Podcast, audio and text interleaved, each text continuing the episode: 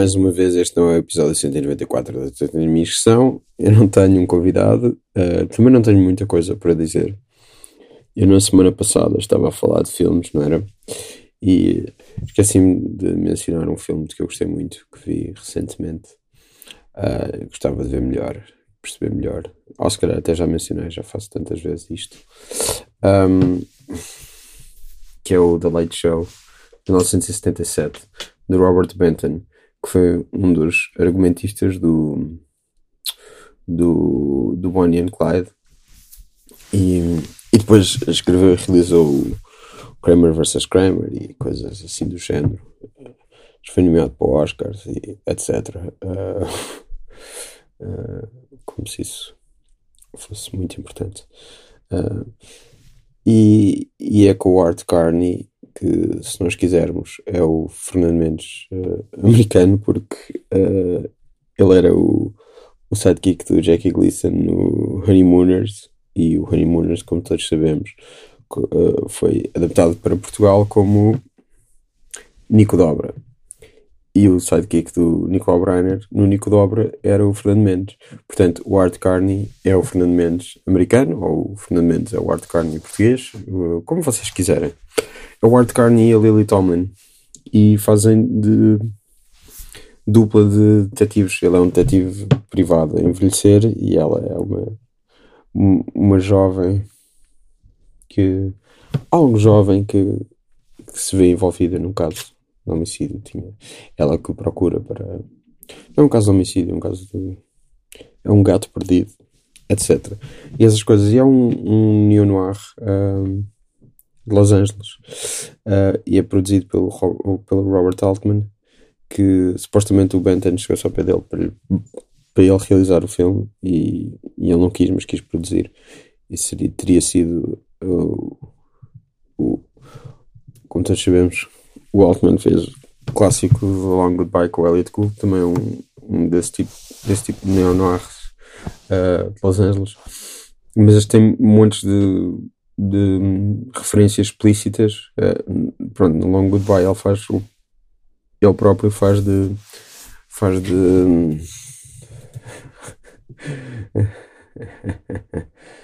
uh, faz de Philip Marlowe, o Elliot Gould. E aqui há muitas referências neste tipo de imagens uh, do Bogart e, e etc. num, num diner. Uh, e a própria Lily Tomlin em, em, em, diálogos menciona o The Thin Man, uh, o, menciona Nick e Nora Charles, os protagonistas do Thin Man. Também, é um, também só vi há pouco tempo, que é uma criação do Dashiell Hammett. Também só vi o primeiro filme de W.S. Van Dyke há pouco tempo com o William Powell e a Myrna Loy, que é incrível. Gostei muito. Acho que acho que é muito divertido uh, e muito giro. E o Show é assim um filme estranho.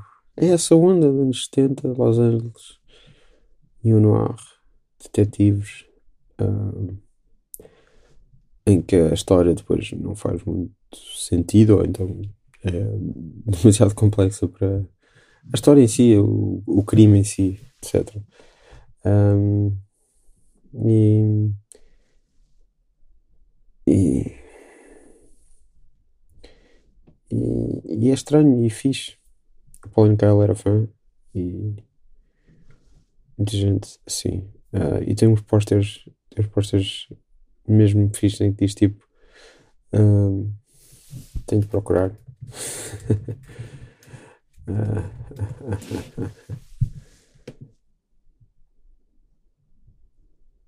the nicest, warmest, funniest, and most touching movie you will ever see about blackmail, mystery, and murder.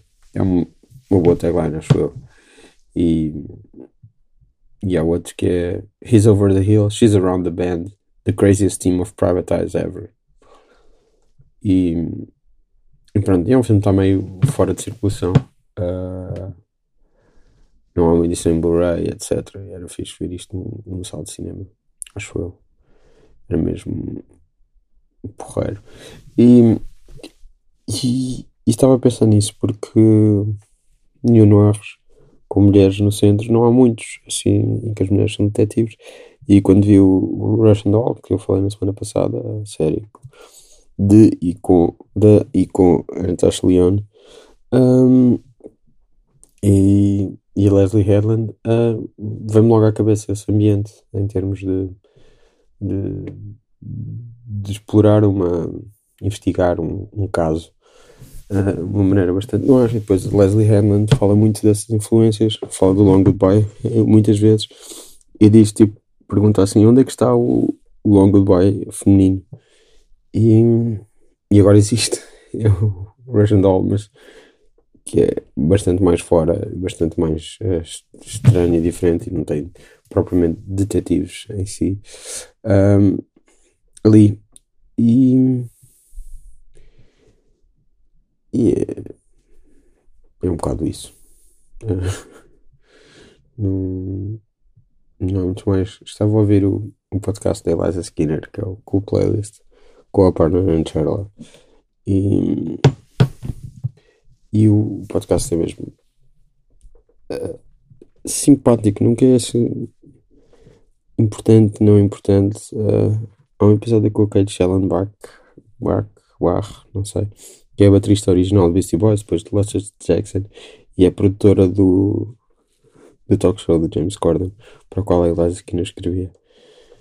E ela diz lá umas coisas estranhas que se calhar não deviam ter sido ditas em público sobre outras pessoas, a Kate Schellenbach. Uh, mas uh, há um também com o Edgar Wright que é muito delicioso. A ideia do, do podcast é ela, um, ela e, e, o convidado ou convidada fazem uma playlist temática. Um tema tipo, isto é uma playlist para uma festa, playlist para um, para, para, para emigrar de barco para não sei onde, etc. Este tipo de, de, de coisas. Um, e, e, depois falam sobre isso e é muito divertido. É um, um podcast fixe. Não é importante nem nada. Tipo este. Estou meio a brincar. Uh, descobri que é um podcast também chamado The Mares, Cast, The Mersbau Podcast, que é um dos tipos que ouvem todas as semanas um disco do Mersbau. O Mersbau é um projeto de noise do, de um japonês chamado Masami Akita. Um, e ele tem tipo 400 400 discos ou mais e eles estão a tentar ouvir a discografia toda.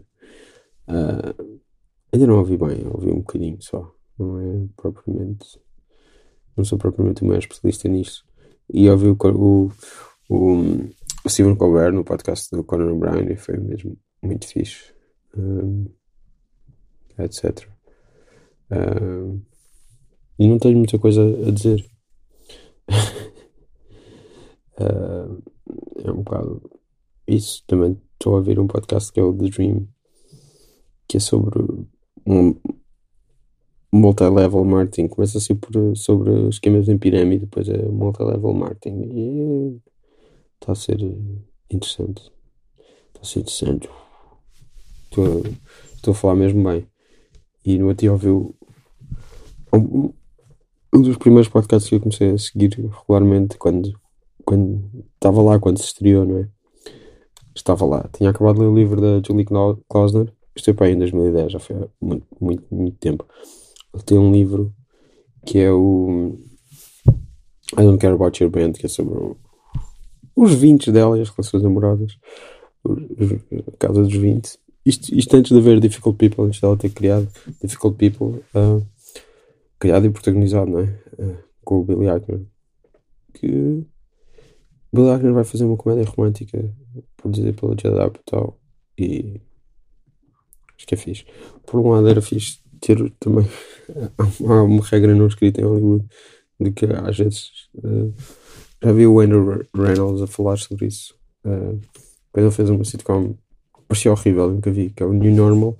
Nunca, não queriam ter dois atores gay a fazer uh, de casal porque já havia um, já chegava e não podiam ter dois porque senão não dava para vender. E por um lado era fixe que essa comédia romântica do Billy Eichner fosse um ator gay com ele. Por outro, a química entre ele e o John Show em Difficult People é, é inacreditável. Foram, e acho que é preciso mais John Show em tudo na vida.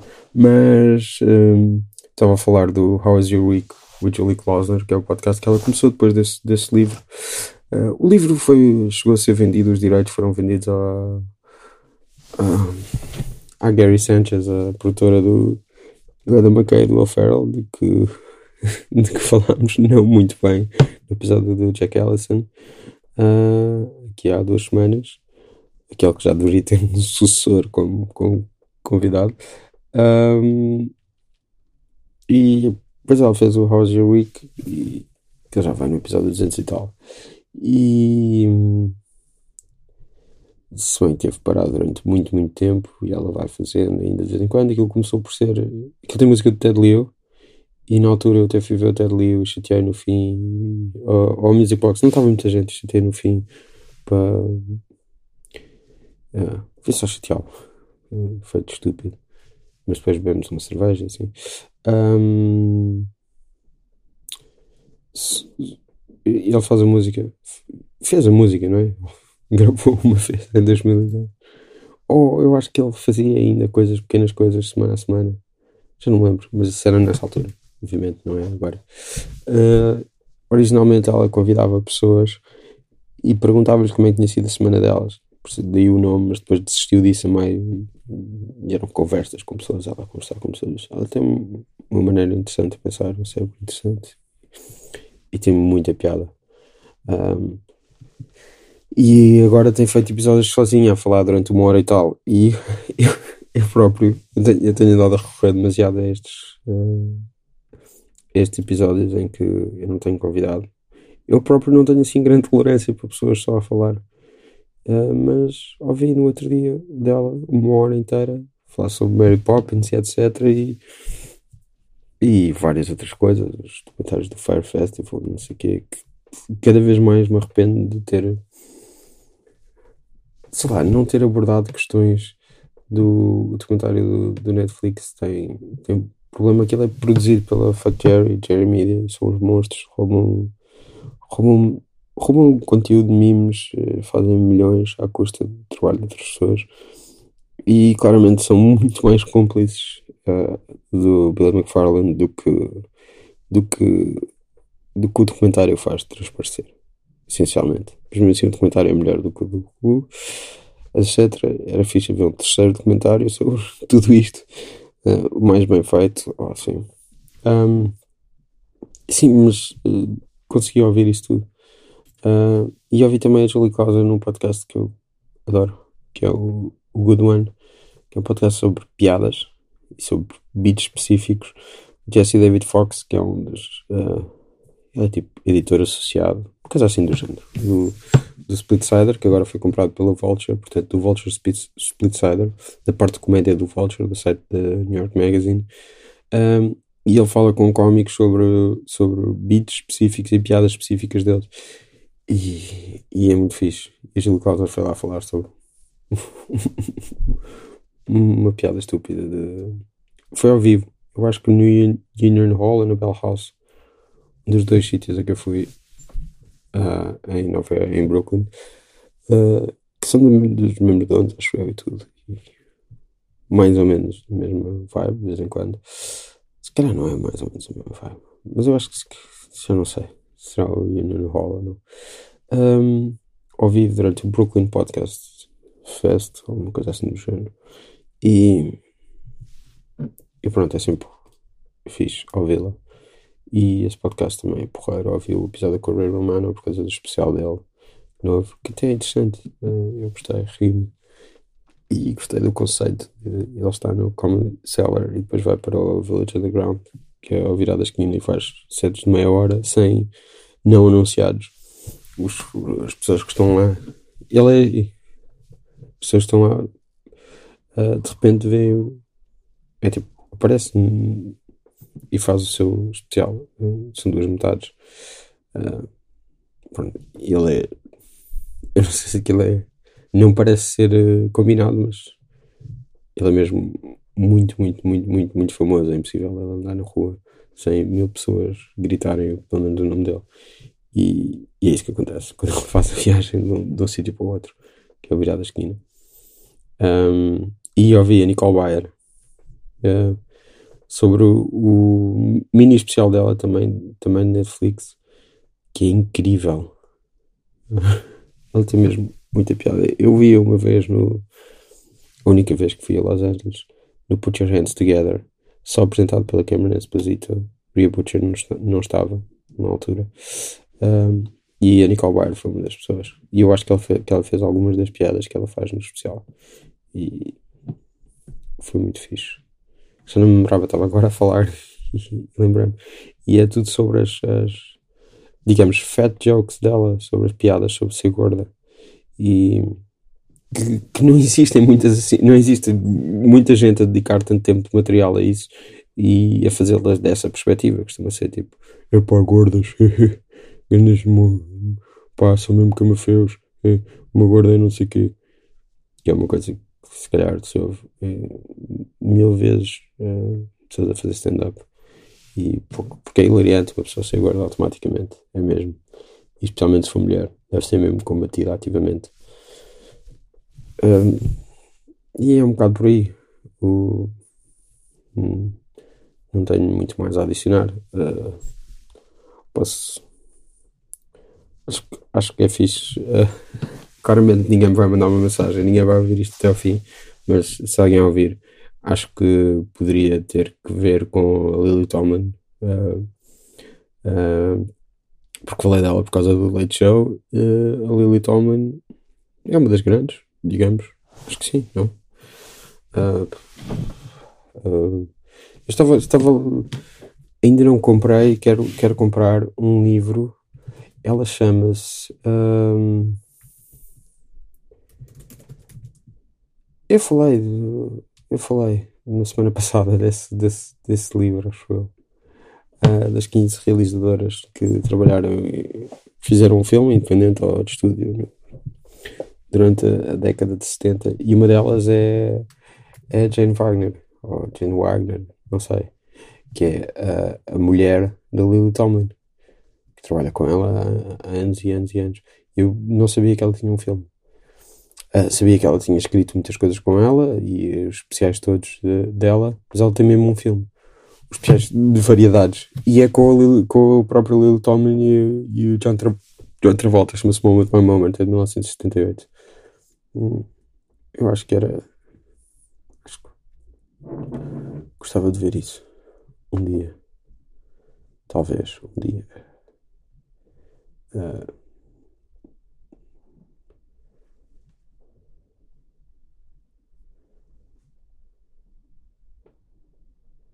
Mas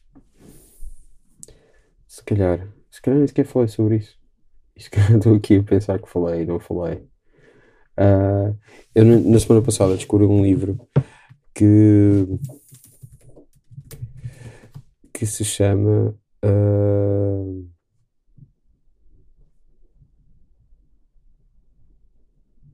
se chama sim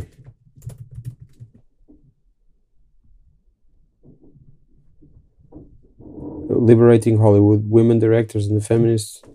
Será isto? Liberating Hollywood, Women Directors. É.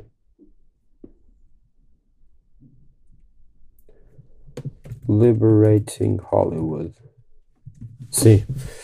Uh, ela chama-se Maia Montanhas Smuggler e, e ela tem um livro chamado Liberating Hollywood. Vou continuar a repetir: Liberating Hollywood Women Directors and the Feminist Reform of 1970s American Cinema.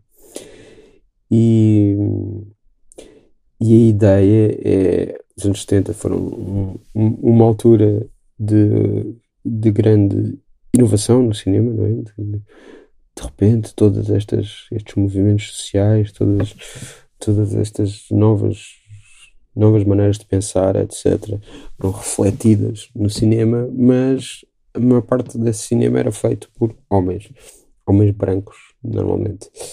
E ela estimou que, na sua pesquisa, ela estuda estes temas e cinema em geral, uh, que houve só 16 mulheres a fazer filmes, sejam de estúdio ou, ou independentes, uh, durante os anos 70. E a, a, maioria delas eram filmes maus ou filmes pouco. Pouco. como é que eu ia dizer? Ou depois não tinham continuação. Tipo, não foram carreiras que continuaram uh, para sempre. Uh, e, e, muitas delas só têm um filme, tipo a Jane Wagner. Uh, destes nomes, há aqui algumas têm mais um ou outro, mas tens, tens, tens aqui nomes que eu nunca esperava ver. Além da Elaine May, que é, acho que é a mais óbvia, tens a, a Joan Rivers. Eu achava que a Joan Rivers só tinha escrito uns filmes para televisão e nunca tinha realizado, mas realizou uma, uma comédia com o Billy Crystal. Uh, muitos destes filmes são claramente maus e não, e não, não valem a pena, mas também isso era o tipo de oportunidades que, uh, a que as mulheres tinham acesso. A, que, que lhes davam isso. Há, aqui, já não lembro quem é que era. Um, um, já não lembro quem é que era aqui. Tenho o livro, eu ouvia num podcast só falar sobre isso, mas eu acho que era ali Grant. Não, não, não, uh, esquece. esquece, pessoa que está a ouvir, esquece. Um, não, uh,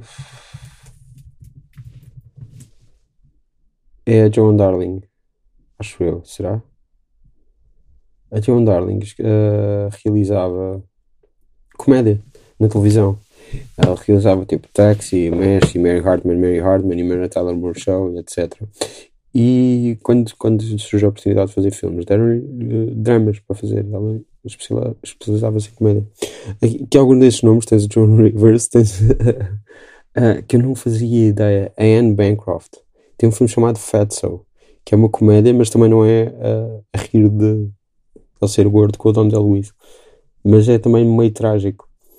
É muito estranho. O filme está no YouTube com muito má qualidade. Eu vi só o início e é, não havia nada para rir ainda. Um, são é, Penny Allen, Karen Arthur, Anne Bancroft, Joan Darling, Lee Grant, Barbara Loden, que eu falei na semana passada, que fez o Wanda, só fez um filme. Elaine May, tem quatro filmes. Barbara Peters, que fazia Exploitation, trabalhou com, com o Roger Corman, etc. Joan Rivers, Stephanie Rothman, Beverly Sebastian, Joan Micklin Silver, de que eu nunca vi filmes, mas já tinha ouvido falar. Joan Tewksbury, também não sei, também não, nunca tinha ouvido falar. Eu fui a Jane Wagner, ou Wagner, Nancy Walker e a Claudia Weil. Claudia Weil fez um filme incrível no final dos anos 70 que é o Girlfriend. Passou quando o meu amigo Francisco Valente fez um, um, um um, um ciclo na Cinemateca sobre os anos 70 passou e eu vi pela segunda vez o, o Girlfriends do Collie Wild e de, um filme do qual o Stanley Kubrick era grande fã, como era grande fã do Modern Romance e do White Man Can Jump. Uh, registrarei para sempre que, que o Kubrick gostava desses filmes. Uh, são todos ótimos. O Modern Romance do Albert Brooks, uma prima White Man Can Jump. Nunca me lembro do nome do, do do realizador e vou ver. Como é que ele se chama? Ron Shelton, é isso. Uh, mas pronto, este, este, este, livro é um estudo dessas realizadoras e do trabalho delas, com entrevistas delas ou, ou não.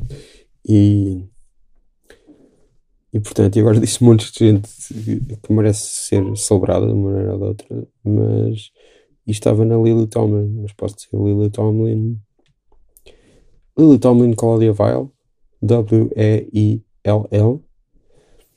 Acho que Lily Tomlin Claudia Weil. Weil. Weil. Não sei. Obrigado.